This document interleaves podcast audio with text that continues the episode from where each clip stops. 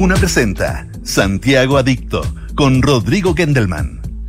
Auspicio de Megacentro. Banco de Chile, el Banco de Chile. Inmobiliaria Hexacón. Manéjate con Quinto y arrienda un Toyota para tus vacaciones. Y con Enel puedes elegir un mañana mejor. Duna. Sonidos de tu mundo. ¿Cómo les va? Muy buenas tardes, son las 12 en punto de este día jueves 11 de enero. Les cuento quién va a ser nuestro invitado hoy día.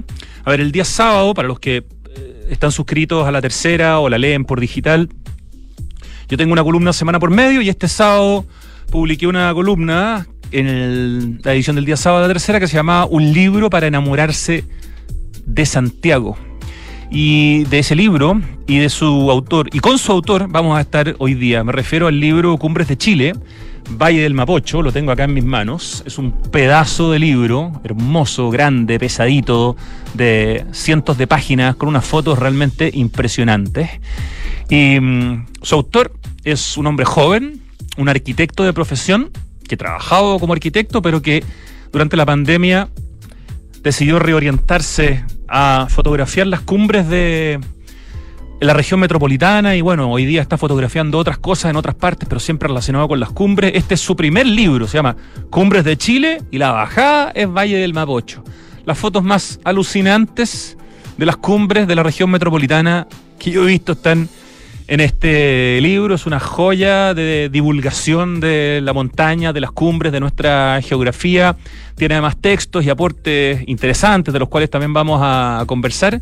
Así que nuestro mm, invitado hoy día es Francisco Bech que es el arquitecto y fotógrafo detrás de este proyecto y que además tiene una página web eh, que se llama, por aquí la estoy buscando, franciscobt.com, donde tiene hartos productos preciosos que tienen que ver con esto mismo, con las cumbres, con la geografía, con la naturaleza, cuadros panorámicos, botellas térmicas, mini stickers de las cumbres de Santiago y de los parques nacionales, tazones enlosados, tiene desk mats. ¿Saben lo que son los desk mats? Son como esos mats de yoga, pero esto en versión más chiquitito, que se pone como debajo del computador. Entonces uno lo usa para el mouse, pero además te sirve para tener como algo lindo, eh, que estás siempre viéndolo y te sirve para arrastrar el mouse y ahí pones tu computador. Bueno, eso es un desk mat. Tiene también rompecabezas, tiene láminas de fotos y láminas enmarcadas. No, realmente un trabajo de divulgación, de merchandising y de poder vivir de esto, que es para aplaudirlo, para escucharlo y para conocerlo. Ese es nuestro invitado hoy día, Francisco Pecho, entonces, el hombre que acaba de publicar hace poquito, un par de meses, digamos, Cumbres de Chile, Valle del Mapocho, que yo digo, yo siento, yo pienso que de verdad es un libro que debiera estar en todos los colegios de Chile, en la biblioteca del colegio, en todos los municipios de la región metropolitana por lo menos. Bueno, de hecho, el gobernador Claudio Rego, en su oficina, del edificio del gobierno regional que está por calle Bandera, porque ahí estuvo los primeros dos años y ahora le entregaron el edificio del Diario Ilustrado que fue la Intendencia, que después fue la gobernación, no, fue la, um, la, delegación presidencial y ahora se los entregaron al gobierno regional, por lo tanto ahora tiene dos oficinas, ¿no? Una en ese maravilloso edificio que está en la Plaza de la Constitución al lado de la moneda y este otro edificio que es más moderno, de hecho eh, es de un gran arquitecto chileno, eh, Mardones Restat, Héctor Mardones Restat, Premio Nacional de Arquitectura, y en esa oficina, que ahora tiene todo el gobernador, tiene una foto de la cordillera de Francisco Bech, el gobernador de la región metropolitana, así que las fotos de Francisco han llegado lejos. Ya, pero antes de ir a la conversación, quería comentarles que esta mañana, vengo de ahí de hecho, fue el segundo encuentro de vivienda y ciudad 2024 en este caso, el primero fue eh, a principios del 2023 o a fines del 2022, ya no me acuerdo exactamente, pero hace un año en el fondo. Hoy día era el tema de la crisis a la oportunidad. Esto eh, liderado y organizado por Déficit Cero, esta organización que lidera Sebastián Bowen, que es un hombre que lideró mucho tiempo Techo Chile y que sabe muchísimo de déficit habitacional, de ciudad, etcétera había un invitado internacional y había un invitado nacional de carácter súper internacional. Em, el primer invitado nacional de carácter internacional eh, fue el destacadísimo arquitecto Alejandro Aravena. Qué manera de hablar bien, de pensar eh, bien, de exponer extraordinariamente bien, de tener carisma, inteligencia. No, Alejandro Aravena es un crack en todos los sentidos. Es premio Pritzker, el único premio Pritzker eh, chileno de la historia y uno de los tres latinoamericanos que tienen premio Pritzker. Su oficina elemental eh, es muy importante por el tema de la vivienda incremental, pero también por proyectos eh, de nivel global. Lo conversábamos la semana pasada con Pablo Altiques en ese especial que hicimos en su segunda parte de arquitectos y arquitectas chilenas que han construido o que están construyendo fuera de Chile. Bueno, Alejandro Aravena hizo una presentación súper potente, tremendamente interesante. Y entre algunas de las cosas que rescaté, porque no voy a entrar en, detalle, digamos, porque no, tengo el tiempo, es que em, cuando se puso a hablar en el fondo de estos espacios que hemos construido en Chile, donde la vivienda queda en un lugar periférico y donde esa vivienda social, digamos, está en medio de la nada, donde no hay servicios, donde no hay comercio, donde no hay muchas veces ni siquiera una comisaría como pasaba con Bajos de Mena al principio, y donde no hay un parque, donde no hay nada, Evidentemente, si el Estado no está presente, el que se hace presente es el narco. Y llega en el fondo, de alguna manera, reemplazando ¿no? Eh, al Estado, ofreciendo cosas y reclutando eh, personas jóvenes, en el fondo, que sienten que ahí tienen alguna posibilidad de ser algo en la vida. es súper fuerte el tema. Si no hay Estado, el narco tiene todo el espacio. Y recomendó una película que yo no tenía idea que existía, que dice que en un minuto específico de la película, en el minuto 59, dice hay tres minutos que ilustran esa sensación de abandono del Estado que ellos en la oficina elemental dice le han puesto como un lugar tipo Mad Max. Y él dice que en la película Bardo, una película del año pasado del mexicano Alejandro González Iñárritu, uno de los directores mexicanos más famosos del mundo, el que hizo Birdman, no sé, varias películas importantes, dice que en ese minuto 59 de la película Bardo, que se llama Bardo, falsa crónica de unas cuantas verdades de González Iñárritu, hay, un, hay unos minutos que son como una epifanía eh, en sentido de entender lo que es esta cosa Mad Max, este verdadero, esta locura que ocurre cuando el Estado desaparece eh, y la cultura narco es la que se adueña en el fondo de los distintos, de, la cultura del espacio. Así que quiero pasar esa recomendación que hizo hoy día Alejandro Aravena, que es ver la película Bardo, para ver qué pasa en el minuto 59. Yo tengo ya muchas ganas de verla. Y después de la presentación de Alejandro Aravena, vino la presentación del invitado internacional, que es un español.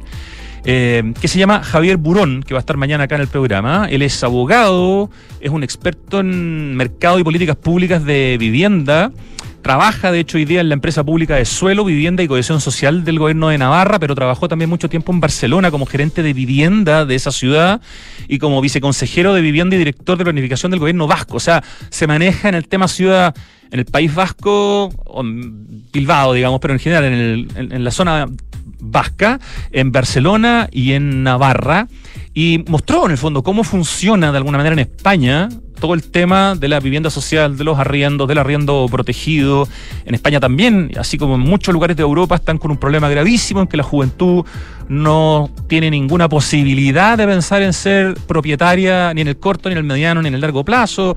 Eh, y por lo tanto hay un montón de cosas que están haciendo para enfrentar ese problema. Entonces, primero Alejandro Aravena, después estuvo Javier Burón, había hecho la introducción, por supuesto, el director ejecutivo de Déficit Cero, Sebastián Bowen. Después hubo un café y después eh, tuvimos un conversatorio que tuve el honor de moderar. Fui el maestro de ceremonias y el moderador del conversatorio en el que estaba Claudio Castro, alcalde de Renca, que estuvo aquí la semana pasada en el programa. Estaba Andrea Repeto, directora de la Escuela de Gobierno de la Católica, y estaba Juan Antonio Coloma, presidente del Senado de Chile.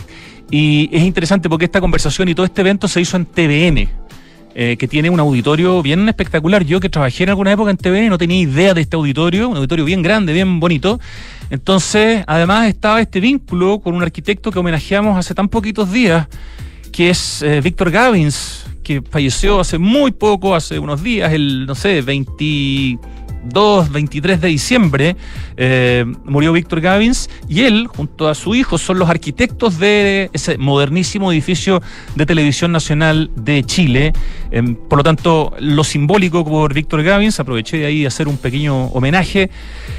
Y, de estar en un espacio público como es un canal público, ¿no? Eh, para poder hablar de un tema público como es la necesidad de ciudad y de vivienda en este segundo encuentro de vivienda y ciudad organizado y liderado por Déficit Cero, cuyo título fue este año de la crisis a la oportunidad. Hay un pequeño resumen, si quieren saber más se meten a Déficit cero. Ah, remató eh, Gabriela Elgueta, subsecretaria del MIMBU de Vivienda, del Ministerio de Vivienda y Urbanismo.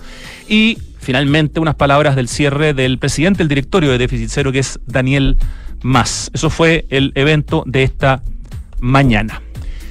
Ya, entonces, eh, contado todo lo que tenía que contar, nos vamos a ir a la música.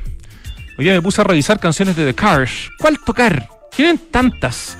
Y con Mauri decidimos tocar It's Not the Night.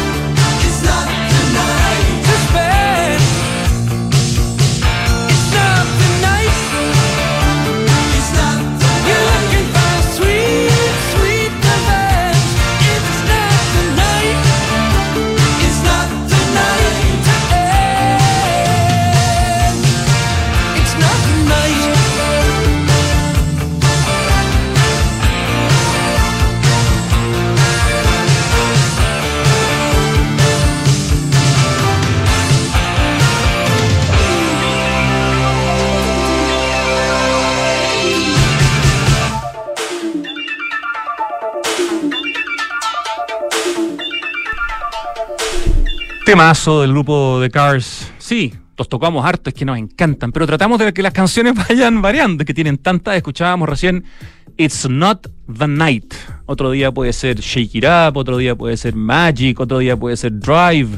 Qué cantidad de canciones, una de las bandas más importantes de los años 80 y para mi gusto por lo menos los 80 son una época demasiado fértil en cuanto a calidad musical. Sobre todo si la comparamos con. ¿Cómo se llama el personaje narco este que hay discusión hoy día si va a venir a Chile al festival o no?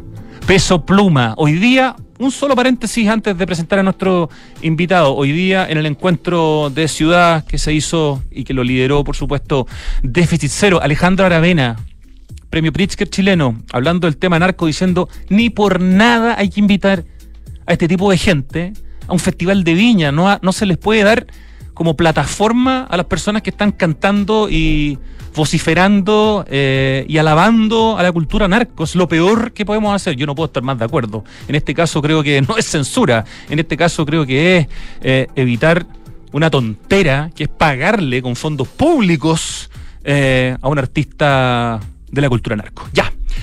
Dejamos ese tema y nos vamos a algo mucho más lindo porque está con nosotros en el estudio Francisco Bech Tagle, pone él sus dos apellidos en su libro, así que yo también homenajeo a su familia por el lado materno, arquitecto y quien se ha transformado en uno de los más importantes divulgadores de cumbres y montañas de nuestra ciudad y podríamos ya decir también de nuestro país a través de su cuenta de Instagram. Francisco, bienvenido a Santiago Adicto. Hola Rodrigo, muchas gracias por la invitación para conversar un poco de este tremendo proyecto que llevamos trabajando. Tremendo proyecto. Aquí está el libro, libro que salió de imprenta hace cuánto, ¿un mes? Un mes más o menos, sí. O sea, justo como para pre-Pascua. Pre-Navidad. dos semanas antes. Eso, aquí lo, estoy mostrando. Ahí después Lucho Cruces le puede hacer, si quiere, una pinchada en la, cámara. Es un libro grande. ¿Cuántas páginas tiene, Francisco? Tiene 360 páginas. Ajá. De formato paisado. En el fondo, respetando un poco el formato que llevo trabajando los últimos años.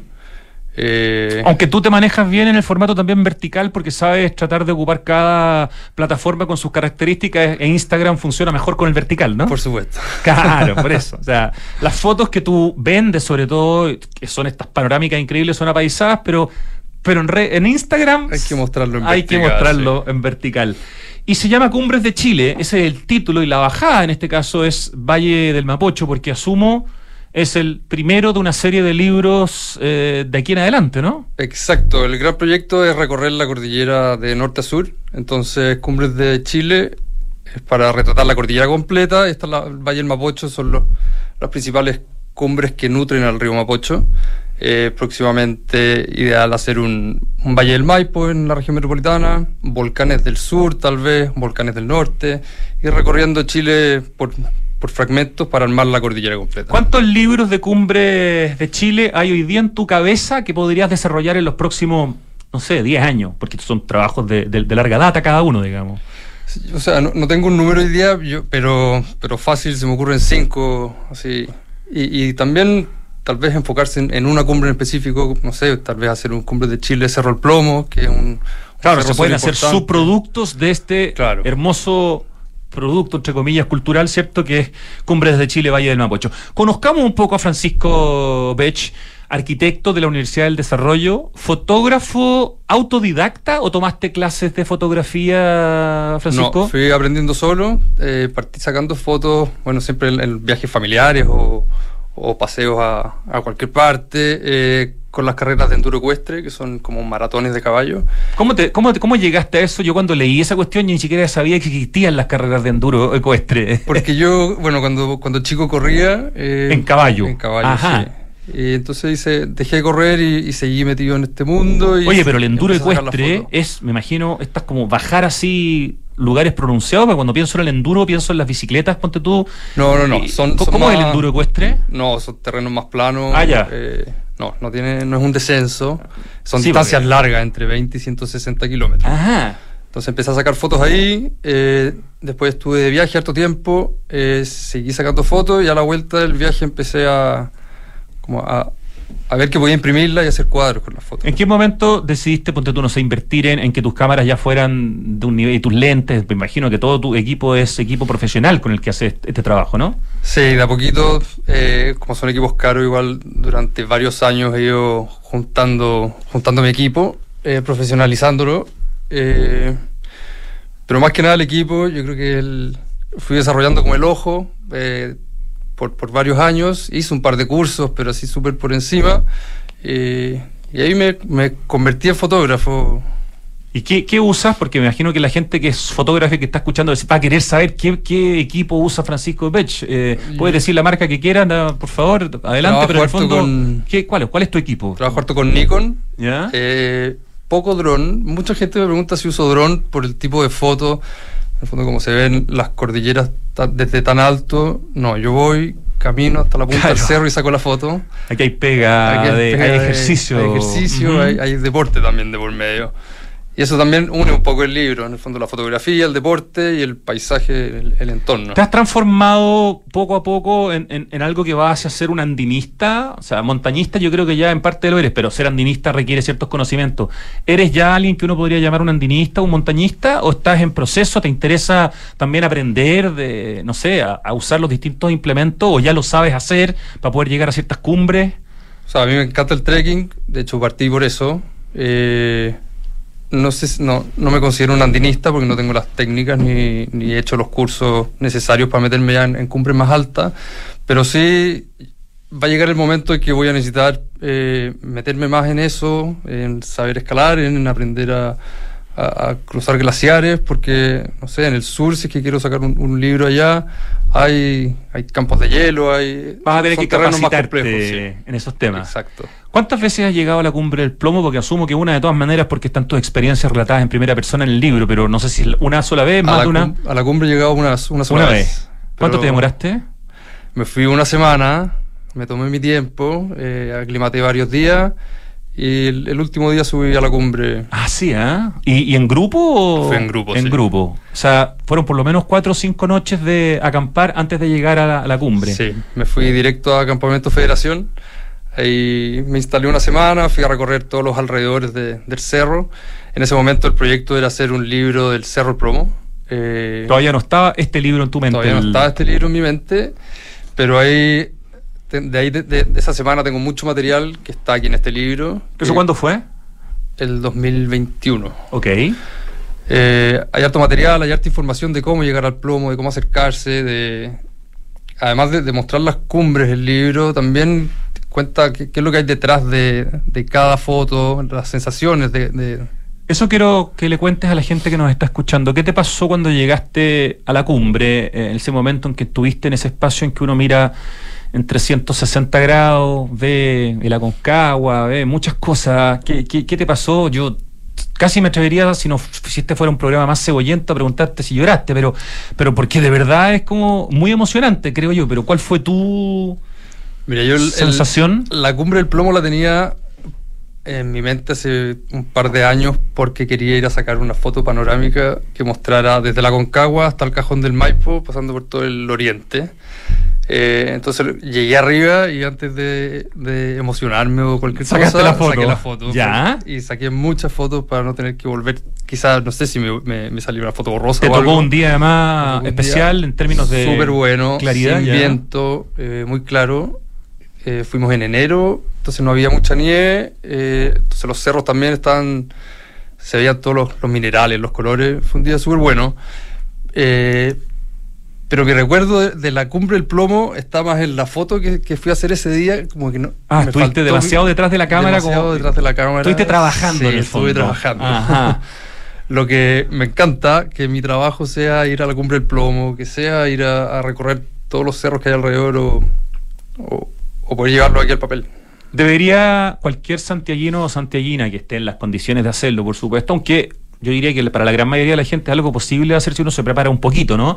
¿Deberíamos los santiaguinos y santiaguinas llegar alguna vez en nuestra vida a la cumbre del plomo? Francisco Bech, autor de Cumbres de Chile, Valle del Mapocho. Creo que sí, creo que es un, un cerro que vemos todos los días. eh, no tiene una dificultad técnica tan grande. Si uno se prepara eh, cualquier persona puede llegar. De hecho, tú te, te, tomaste más tiempo de lo habitual que se toma la mayoría de la gente que me ha tocado entrevistar. O sea, en general son dos o tres noches las que hacen las personas que van más apuradas, digamos, o sea, que no van con, con, un trabajo de por medio como el tuyo. Se puede hacer en, eventualmente en dos noches, en tres noches, no necesitas una semana, digamos. Se puede hacer en dos noches, en tres, hay gente que lo hace por el día. No, no, pero esa gente de otro planeta, ¿no? Claro. Pero se o sea, la gente que sube trotando todos los días al Manquehue, a la cumbre y lo baja así, corriendo, digamos. O sea, gente que está en otro nivel de entrenamiento. Sí, sí. Sí, sí.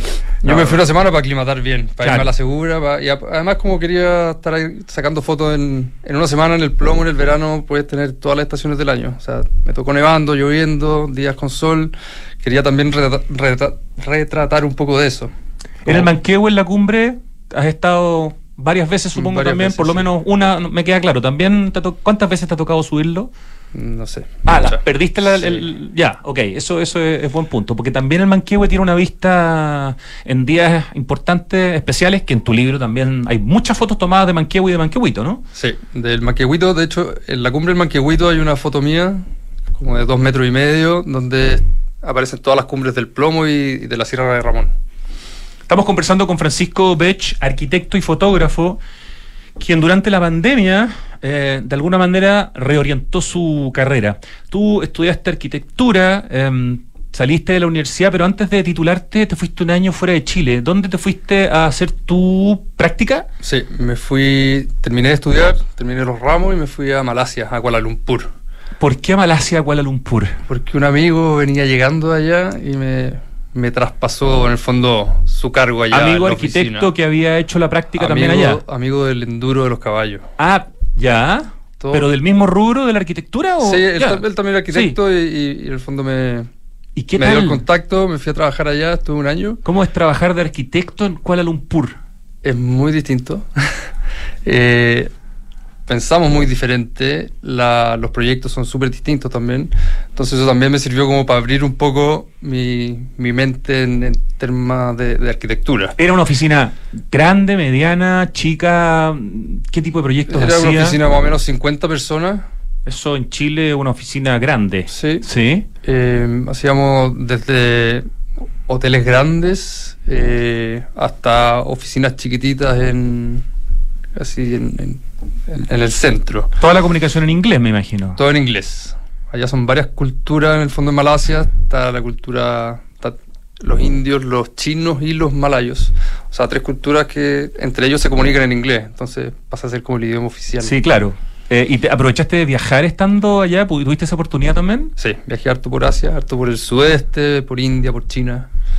Y ahí, ahí también me di cuenta que la foto era algo que me llamaba mucho. O sea, estuve todo ese año sacando fotos de, de todas partes, todo lo que encontraba. Vuelves a Chile y te terminas tu, digamos, te titulas, ¿no es cierto? Sí. Y te metes a trabajar en una oficina de arquitectura en Chile. Cuéntanos dónde trabajaste y a qué te dedicaste, porque fueron varios años. Entré a trabajar a Claro y Westendorp, CWA. Eh, estuve cinco años y ahí nos dedicamos principalmente a la habilitación de oficinas y de hartas segundas viviendas en el sur o en, en la playa. En este edificio me contaste que te tocó hacer habilitación de oficina, ¿no? habilitación de Copesa. De Copesa, que está en varios pisos en este mismo... Mi primer proyecto aquí. Mira tú, ¿eh? Qué, chico el mundo. Ya, y en la pandemia, eh, según dice eh, la descripción o en la autobiografía, digamos, que tú agregas en el, libro, eh, en la ubicación de tu del departamento donde tú estabas viviendo, la vista que tenía el, el departamento y el estar encerrado mucho tiempo,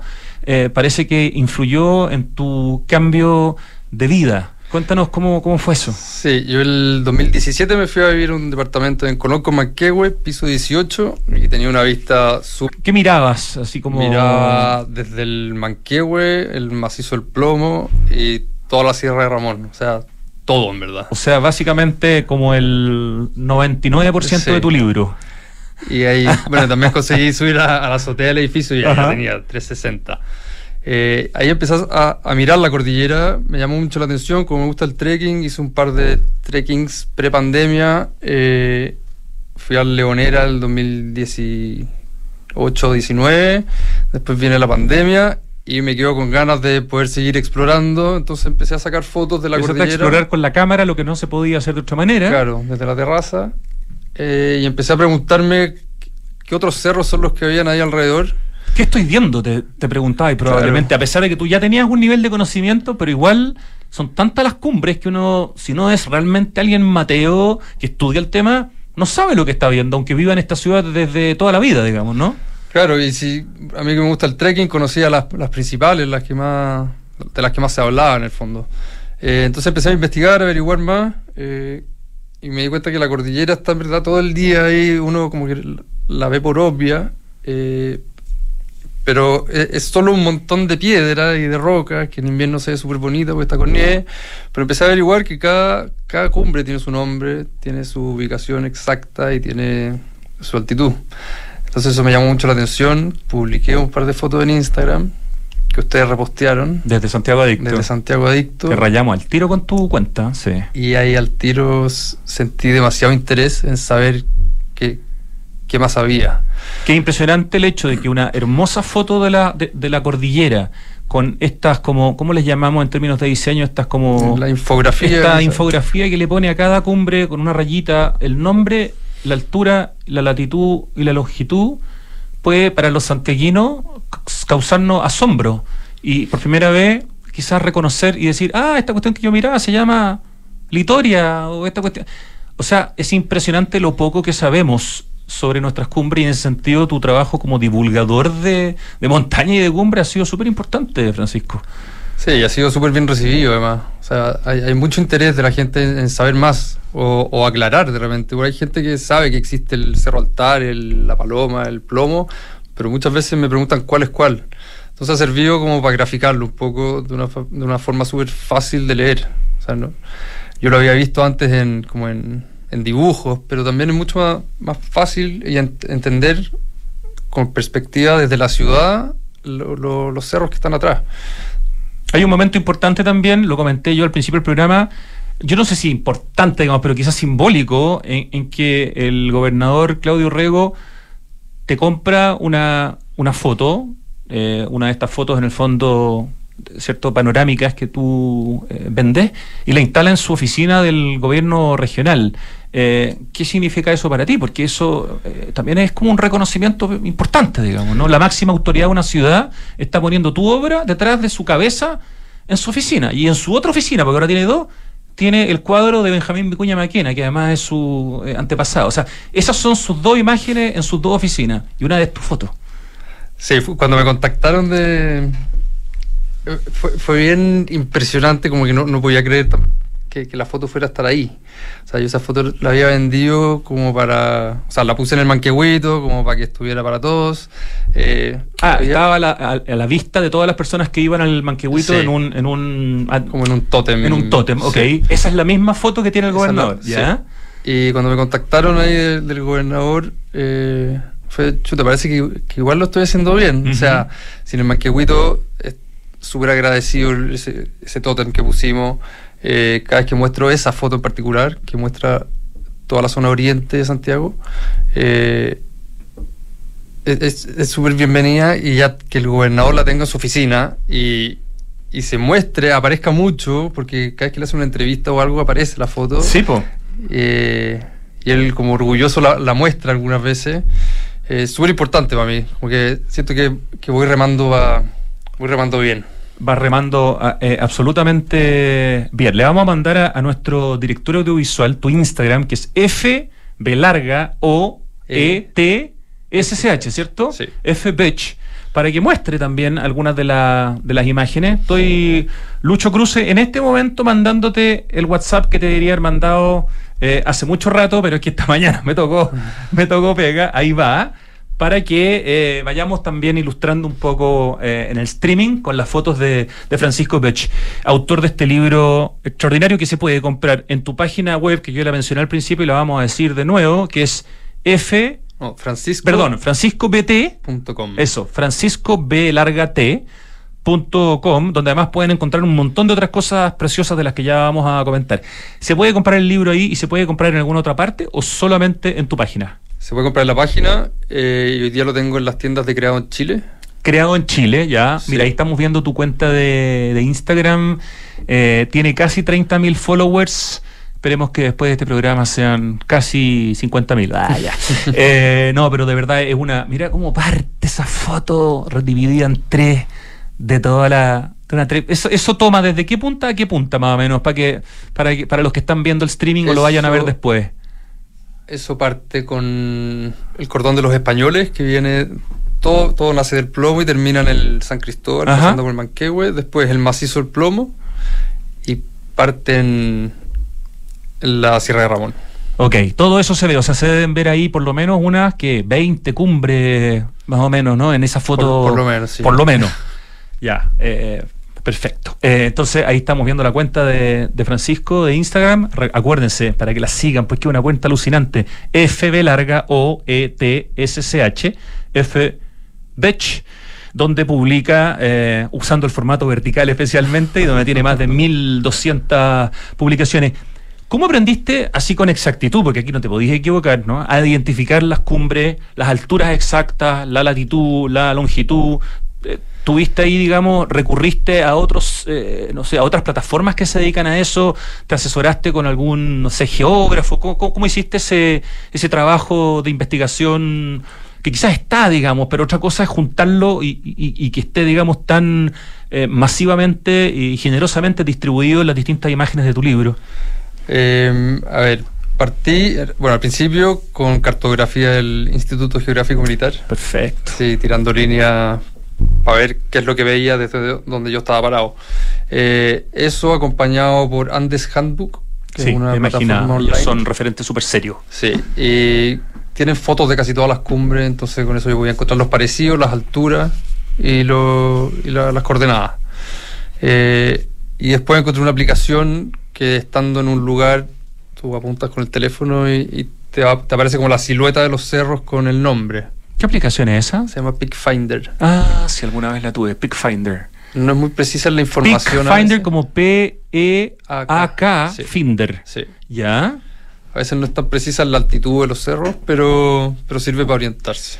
Yo escribí una columna el sábado respecto de tu libro y, ponía una conversación como entre un profesor y un alumno, en que el profesor le preguntaba a Jorgito o a Pedrito, ya no me acuerdo cuál de los dos, eh, cuál era la cumbre más alta que se veía desde Santiago. Entonces él decía, el cerro, el cerro Plomo. Y le decía, muy bien, ¿y cuánto mide? Como 5.000 metros. Y el profesor le decía, Jorgito, 5.424. No se olvide, esa altura es importante porque es un orgullo para los santiaguinos.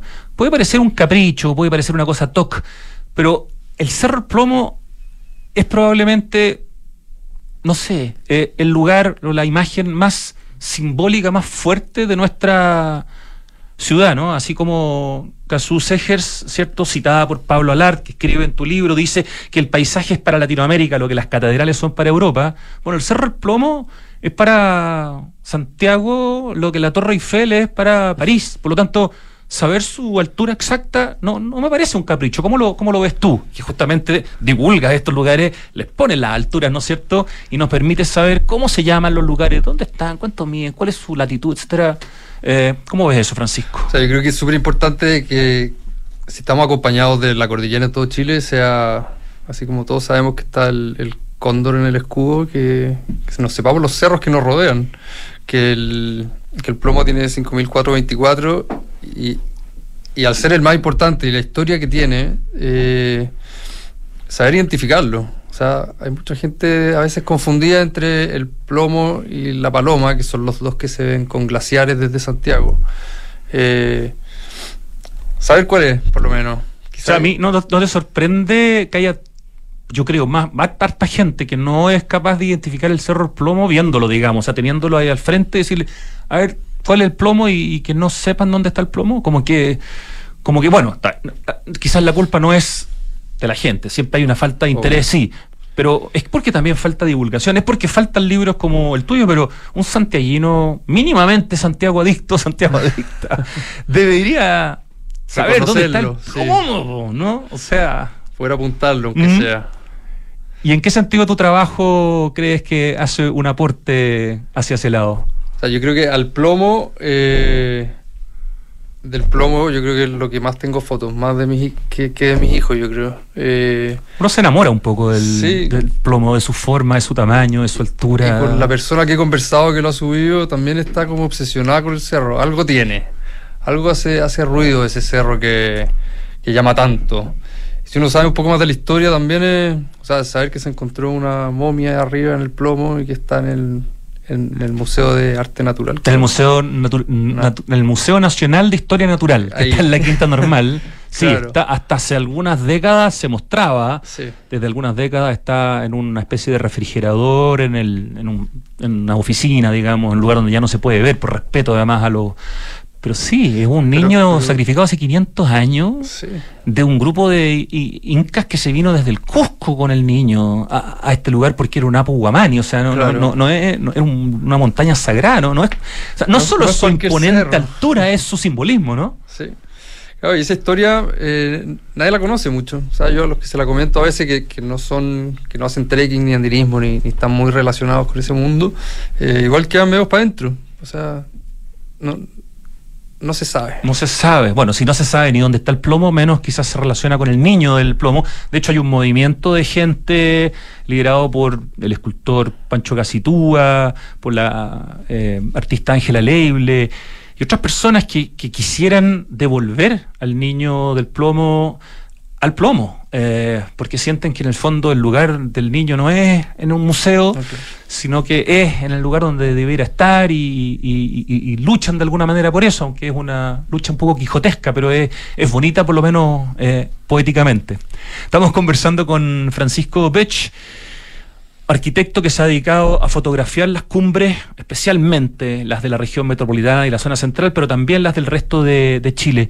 Eh, ¿Tienes visualizado en el, en el mediano, largo plazo, ir a fotografiar también cumbres, por ejemplo, seguir la cordillera en Sudamérica eh, y fotografiar la cordillera de los Andes, no sé, en Perú, que también es una cuestión impresionante en términos visuales, o en otras partes del continente, o el día de mañana incluso, no sé, ir a los Himalayas y fotografiar. O sea, el tema de las cumbres es un tema que en tu cabeza se va construyendo como en el largo plazo, eh, visualizando también la posibilidad de estar fuera de Chile haciendo eso.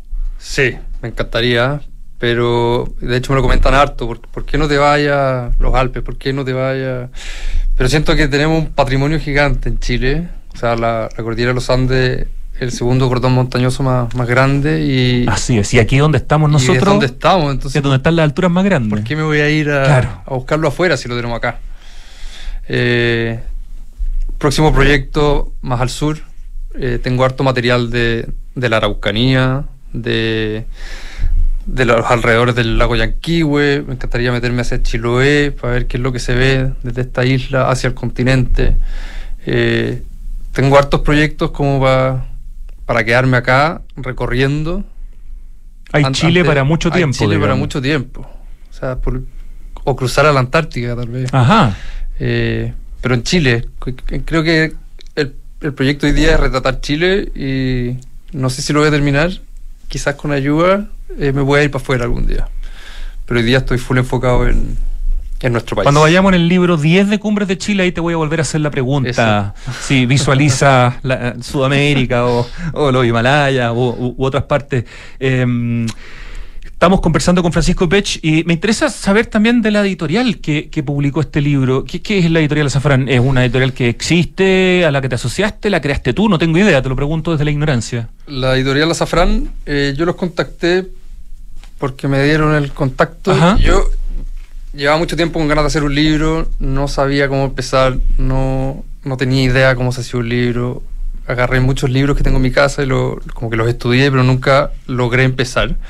Eh, me dieron este dato, que es datazo, o sea, le achunté perfecto. Ellos se dedican no sé qué porcentaje, pero su alto porcentaje es en libros educativos para niños. Eh, pero me dijeron que felices tomaban este proyecto de, de. Yo al principio quería hacer un libro solo de fotos, Sin textos, digamos. sin texto, y me- ellos me empujaron a, ellas, me empujaron a, a escribir. Me empujaron a, a darle una vuelta. a escribir tú y a pedirle a personas también que escribieran, ¿no? Sí, yo, Porque, yo había ejemplo, pensado en pedir... Pablo Alard, destacadísimo urbanista eh, y arquitecto, y bueno, decano de la Facultad de Arquitectura, donde tú estudiaste arquitectura, eh, escribe uno de los textos del libro. Claro, todas las introducciones, el prólogo que escribiste tú. Fue un, eh, honor, pero el, mío es más chiquitito, Pablo hace un texto más, más largo, bien interesante, habla también de algunas de las amenazas que tiene toda esta sombra, toda esta zona, digamos, del, del, Valle del Mapocho. Invitaste también a, escribir a una geóloga, Camila Soto, a Federico Joyce, que estaba acá varias veces, andinista, también al andinista Isidora Asler, eh, y tú mismo, claro, construiste con textos, ¿no? Claro, en el fondo mi idea en un principio era que, las introducciones de cada capítulo le hiciera alguien externo que, que, o sea, que conociera el proyecto, pero que no, pero, para tener distintas visiones, eh, y, y, el resto que fuera pura foto. Y bueno, ellas me empujaron a escribir, como a, a contar un poco sobre el, el, momento en que yo sacaba la foto, como las sensaciones que realmente no se ven en la foto, a contar un poquito más. Y fue una súper buena experiencia. Estuvimos ocho meses trabajando en el libro. Eh, y, o sea, si alguien necesita hacer un libro, hágalo con ella. Ajá, recomendada la editorial Azafrán. Eh, ¿Cómo ha ido la, venta de este libro? Porque es un libro que evidentemente no puede ser barato. ¿Cuánto está costando este libro hoy día? Está en 86. 86, ya. Sí. Eh, va súper bien. O sea, hicimos mil, mil ejemplares, quedan 400. Siento que lo sacamos. en un mes ya has vendido más de 600 libros. De un libro que tiene, me repíteme, ¿cuántas páginas? 360. ¿Y cuánto pesa este libro? Dos kilos y medio. Imagínense. Y con una, imagínense la calidad, si es un libro básicamente de de fotografía.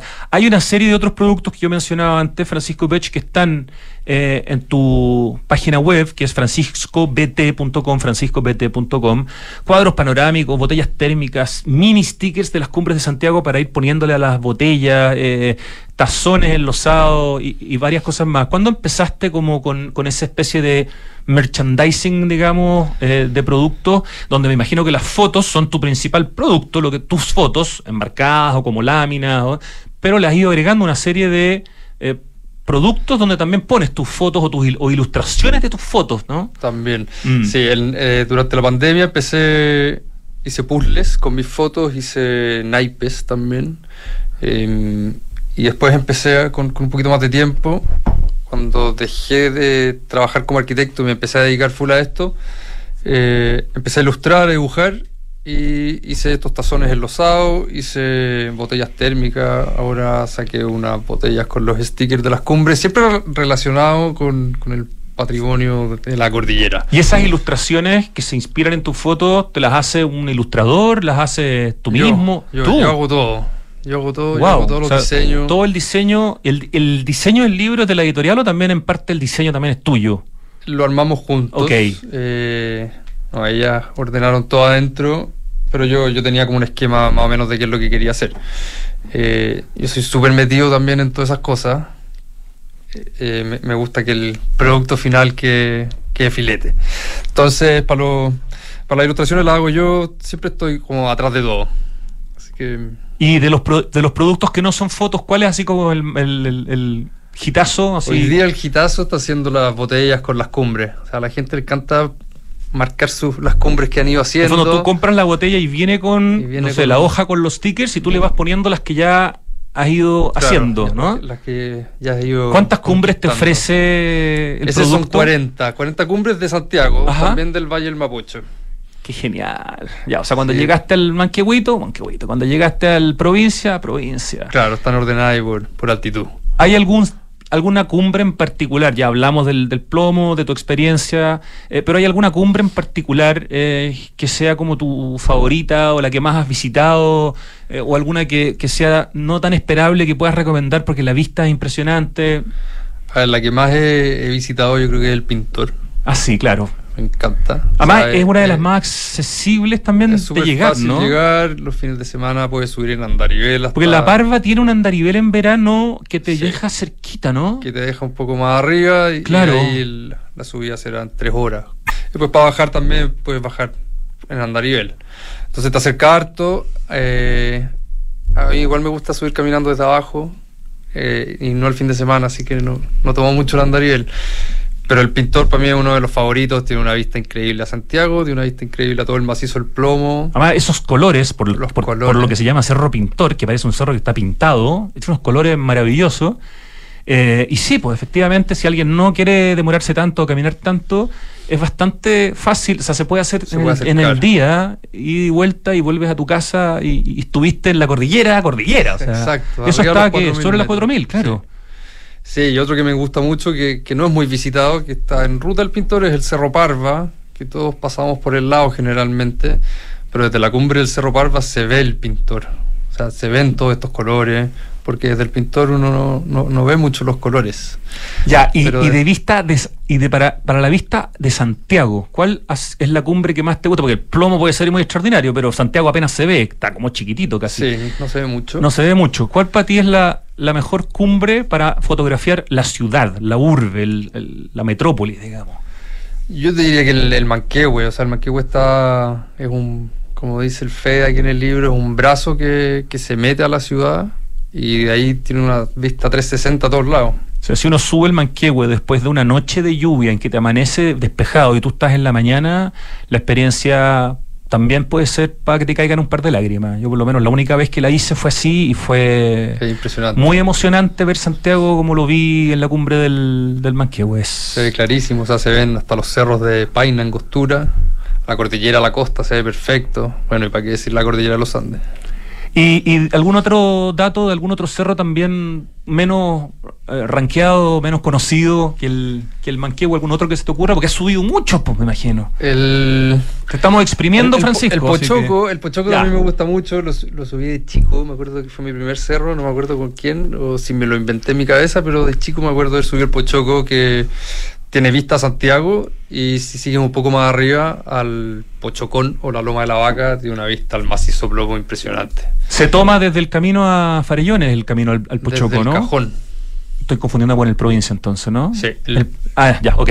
El provincia desde, desde, desde el camino, del camino a Farellones y el Pochoco desde el camino al Cajón de la Rayán. Desde el camino al Cajón de la Rayán, tienes toda la, la razón. Eh, nos queda muy poquito tiempo, pero de alguna manera la pandemia hizo que dejaras la, arquitectura y te metieras en el mundo de la fotografía y ahora en el mundo de editorial, en el sentido de publicar este libro, de tener toda una serie de productos que tú vendes en tu propia página, por lo tanto en un emprendedor. Eh, pero también cambiaste un poco de, vida, ¿no? Ya no estás viviendo en un departamento en la zona urbana de Santiago, te fuiste a otra parte de la ciudad. No, quiero entrar así como en materia tan privada, pero también eso hizo que tuvieras un cambio también de vida por donde vives hoy día, Francisco. Sí, la familia creció y no buscar algo en Santiago estaba un poco difícil, así que nos fuimos a ir al campo. Eh, bajamos un poco el ritmo de vida. Dentro de la región metropolitana, pero zona campo. Zona campo. Ya, ¿y cómo es tu vínculo con la montaña ahora desde el campo y ya no desde un piso 18 que estabas, digamos, frente a la montaña? Por eso sobre todo te lo pregunto. Eh, cada vez que vengo a Santiago me, me, me matan las ganas de subir, de partir corriendo. Ya, ok. Eh, y me llama mucho más la atención. O sea, creo que es muy importante. O sea, si uno está en Santiago siempre, como que deja un poco de sí, la verdad. Eh, cuando, vengo una o dos veces a la semana y la tengo ahí enfrente, me, llama mucho.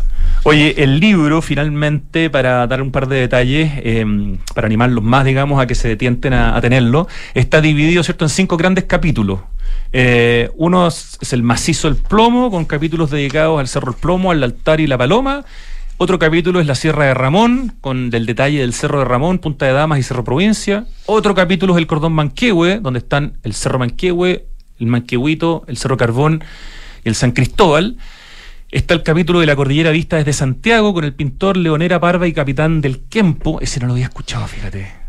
Se lo conocí por ti, capitán del tiempo. sí. A mí siempre me llamó la atención porque es un cerro que está como atrás de Valle Nevado, es una pared de nieve en el invierno y tengo unas ganas de esquiarlo algún día gigante. Extraordinario. Y finalmente el último capítulo es la ruta al plomo, donde están el cerro Bismarck, el Litoria y el Cepo. Y de hecho, en esta columna que fue publicada el día sábado, la otra pregunta que hace el profesor Em, es cuáles son las cumbres que se ven a la izquierda del Cerro del Plomo, que las vemos siempre, pero que la verdad que yo creo que hay muy poca gente que es capaz de decirlas todas. Pero ahí yo en la columna recojo en el fondo la información de tu libro de, izquierda a derecha, Leonera, Punta Parsifal, Punta Santiago, Punta Hermandad y Litoria todas de más de 4.900 metros y tres de ellas sobre los 5.000 metros. Probablemente así como reconocemos el plomo con su altura, sus 5.424, ojalá el día de mañana, gracias a, tu libro y a tu trabajo, seamos capaces también de reconocer el Leonera, eh, el Litoria, el Punta Parsifal, Parsifal, que quizás son de los más nombrados, más que tal vez Punta Santiago, Punta Hermandad. Pero en el fondo, esto es nuestro patrimonio quizás más importante, Francisco, nuestro patrimonio natural, geográfico ese paisaje que nos rodea, ¿no? Sí, todo el día está, ahí. Al final es como un, puzzle que tiene mil cumbres, mil piezas y, se puede ir armando. Felicitaciones por tu trabajo, de verdad me parece un trabajo tremendamente importante, más allá de lindo, más allá de, de extraordinarias las fotos, es todo lo que hay detrás en términos de divulgación y ojalá haga que muchos niños, no sé, eh, el día de mañana lo encuentren en la biblioteca de su colegio o las personas que tengan la suerte lo puedan encontrar también en la biblioteca de su casa. Francisco Pech, muchas gracias por venir a Santiago Adicto y sigue haciendo esta divulgación tan importante para nuestra identidad, para saber dónde vivimos, cómo se llama lo que tenemos al frente y cuanto más uno sabe, más quiere y cuanto más quiere, uno más cuida, ¿no? Exacto. Muchas gracias a ti, Rodrigo, por todos estos años también de divulgación.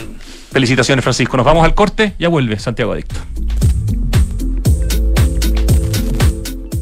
¿Sabías que puedes retirar las compras que realizas en el nuevo falabella.com en todos lados? A ver, si estoy en tienda Falabella, puedes. Sodimac, puedes. Totus, puedes. Mall Plaza, puedes. En el metro, puedes. Chile Express, puedes. ¡Wow! Son más de 400 puntos de entrega y devolución para que retires tus compras cada vez que lo necesites. ¿Dónde estás? Estamos. falabella.com. Continuamos en Santiago, donde la temperatura está perfecta para tener una escapadita al sur, pasear por el lago, visitar el volcán y todo con Quinto. Este verano aprovecha el 20% de descuento en Quinto y arrienda el Toyota que quieras para tus vacaciones. Descarga la app Quinto Share y conoce nuestros puntos de retiro y modelos disponibles. Quinto. Promoción válida durante enero y febrero 2024 usando el código verano Quinto en tu app Quinto Share Latam. Los departamentos de edificio Isidora y Benjamín de Inmobiliaria Hexacón destacan por su diseño, amplitud de espacios y continuidad de vistas, gracias a ventanales de piso a cielo. También por sus cocinas y closets diseñados con el sello y calidad de la marca brasilera Tempo. Un proyecto boutique con departamentos de uno y dos dormitorios en pleno barrio El Golf, a pasos del Cerro San Luis. Conoce más de edificio Isidora y Benjamín en www hexacon.cl. En verano, disfruta lo más rico toda la semana con tus tarjetas del Chile. Lunes, 20% de descuento en la Fed Chocolate. Martes, 40% de descuento en Pizza Hut y Telepizza. Miércoles, 30% de descuento en Doggies, Mamut, Toby Beans y Juan Maestro. Jueves, 30% de descuento en KFC, Wendy's y China Walk. Viernes, 30% de descuento en bebidas preparadas en barra en Starbucks. Conoce todo y condiciones en bancochile.cl. Banco de Chile. Qué bueno ser del Chile. El clima está cambiando, volviéndose impredecible, con inundaciones y aluviones cada vez más frecuentes y extrema sequía en la región metropolitana. Pero en Aguas Andinas creamos BioCiudad, una iniciativa para dar soluciones concretas frente al cambio climático. Hemos construido nueva infraestructura para la ciudad y hoy seguimos avanzando, impulsando el uso de nuevas fuentes de agua para entregar nuevas soluciones a Santiago, para que el cambio climático no cambie tu vida. Infórmate en biociudad.cl. En Megacentro damos espacio porque sabemos que así llenamos de vida a los barrios. Por eso creamos infraestructura que combina bodegas, oficinas, comercio y áreas para actividades culturales con el fin de promover el encuentro de nuestros vecinos y aportar a la ciudad. Somos Megacentro, líder en el desarrollo de soluciones de bodegaje a la medida. Estamos de vuelta en Santiago Adicto y llega el momento de adivinar lo que suena. Mauri. Buena canción para el viernes chico que es el día jueves. Uno ya empieza a sentir que es viernes. Déjame anotar al tiro lo que llega a mi cabeza para que no se me vaya. Qué buena esta banda. Qué rico escuchar esta música. Qué rico estar en Radio Duna. esto se llama ya. Vamos por el 7 hoy día. ¿ah? Vamos a ver cómo nos va. El cambio climático es una urgencia de todos y de todas. Y por eso en Falabella anunciaron algo tan potente como es la descarbonización de su operación, con metas que son claras y metas cuantificables para hacer cero emisiones netas de carbono el 2035 en sus emisiones directas. Tremendo objetivo y con un impacto de nivel continental, porque es una empresa que está en varios países de Latinoamérica. Biociudad, iniciativa de aguas andinas con soluciones concretas para el cambio climático, una batería de proyectos por sobre los mil millones de dólares, con un impacto extraordinario en la región metropolitana. Infórmate y descubre más en biociudad.cl.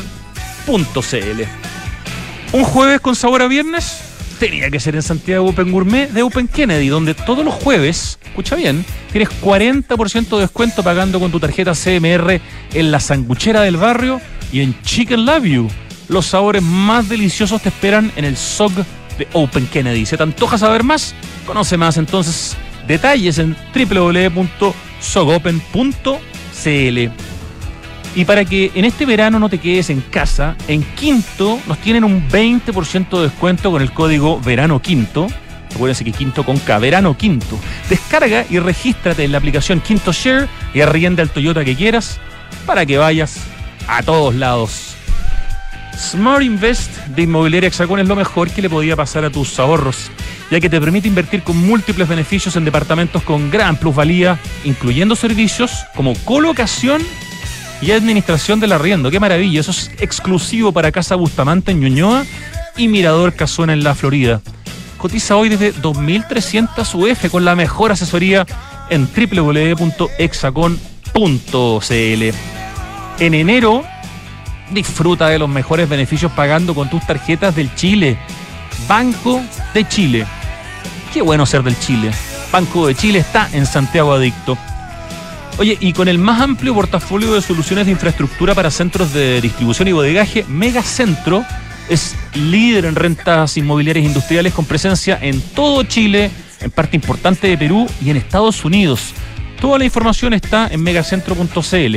Ahí, por ejemplo, en productos y servicios, puedes conocer lo que son las bodegas logísticas. Están pensadas para optimizar tu operación. O el Build to Suit. Construimos a tu medida. Explican en Megacentro. Lo que tú necesites. Megacentro.cl. 3 de la tarde con un minuto. Vamos al acertijo musical. Qué buena banda que formó Huey Lewis con sus músicos llamados The News. Esto es Huey Lewis and The News.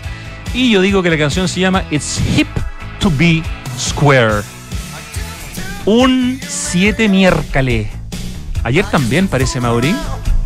Me gusta esta semana. Richie, te quiero, pero no te echo tanto de menos. Grande Mauri.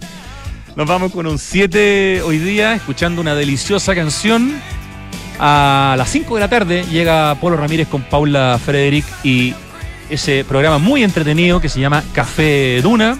Ahora los dejo con la exquisita música de Radio Duna y el agradecimiento para todo el equipo que hace posible este programa. Que tengan un muy buen jueves. Nos escuchamos mañana.